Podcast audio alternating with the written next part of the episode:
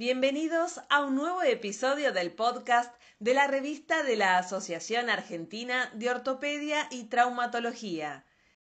En esta oportunidad, edición especial, lecturas sugeridas.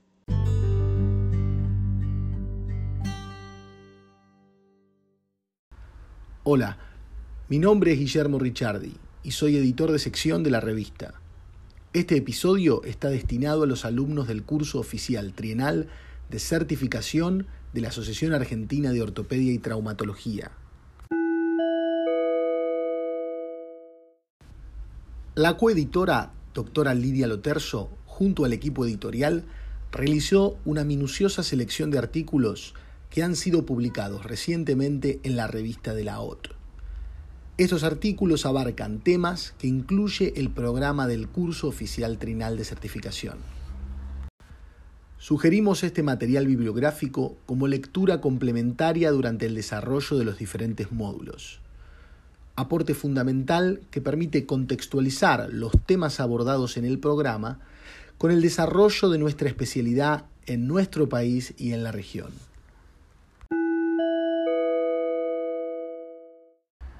En este episodio brindaré información sobre lecturas sugeridas para los primeros tres módulos dictados durante el mes de abril.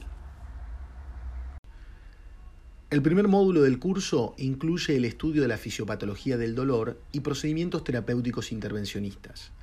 Como complemento sugerimos los siguientes trabajos. Estudio prospectivo comparativo del manejo de la analgesia preventiva en pacientes sometidos a artroplastía total de rodilla primaria de Lopreiti y colaboradores, publicado en el número 1 del volumen 86, el año 2021.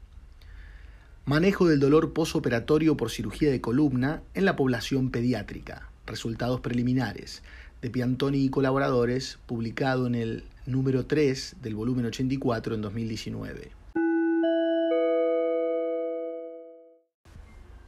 En el módulo 2 se desarrollan temas que involucran la atención del paciente politraumatizado, fracturas expuestas y lesiones graves de partes blandas. Sugerimos como bibliografía complementaria los siguientes trabajos de investigación. Evaluación de lesiones de columna cervical en politraumatizados en servicio de urgencia, de Frank y colaboradores, publicado en el número 1 del volumen 86 del 2021. Colgajo paraescapular en pérdidas postraumáticas de tejidos blandos de las extremidades, de Vanoli y colaboradores, publicado en el número 3 del volumen 83 en 2018. Versatilidad del colgajo libre anterolateral de muslo en la reconstrucción de defectos de cobertura en los miembros superiores e inferiores, de Beniz y colaboradores, en el número 3 del volumen 83 del 2018. Desbridamiento apropiado y técnica de pie crusting en el manejo de la herida traumática, de Brown y, colaboradores en el volumen 85, número 3 del año 2020. Colgajo faciocutáneo sural para la cobertura del tercio distal de pierna y pie de Carabelli y colaboradores, publicado en el número 2 del volumen 82 en 2017. Como reporte de caso de interés, extremidad superior gravemente lesionada, reporte de un caso clínico de Sánchez Villanueva y colaboradores, en el número 1 del volumen 84 de 2019.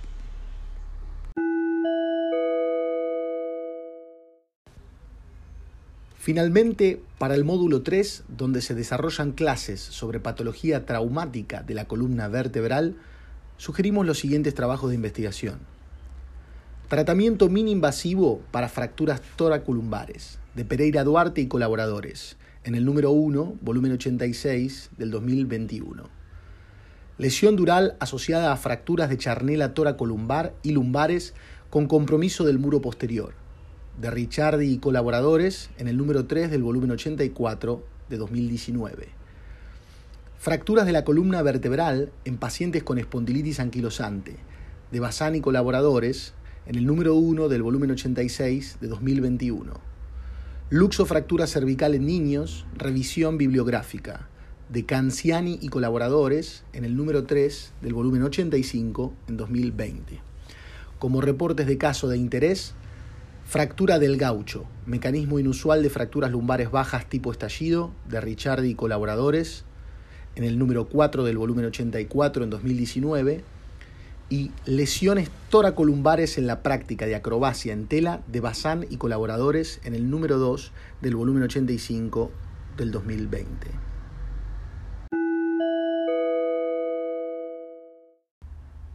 Gracias por escuchar el podcast de la revista de la Asociación Argentina de Ortopedia y Traumatología. Edición especial, Lecturas Sugeridas. Los invitamos a ingresar en el sitio web de nuestra asociación para acceder a los artículos mencionados.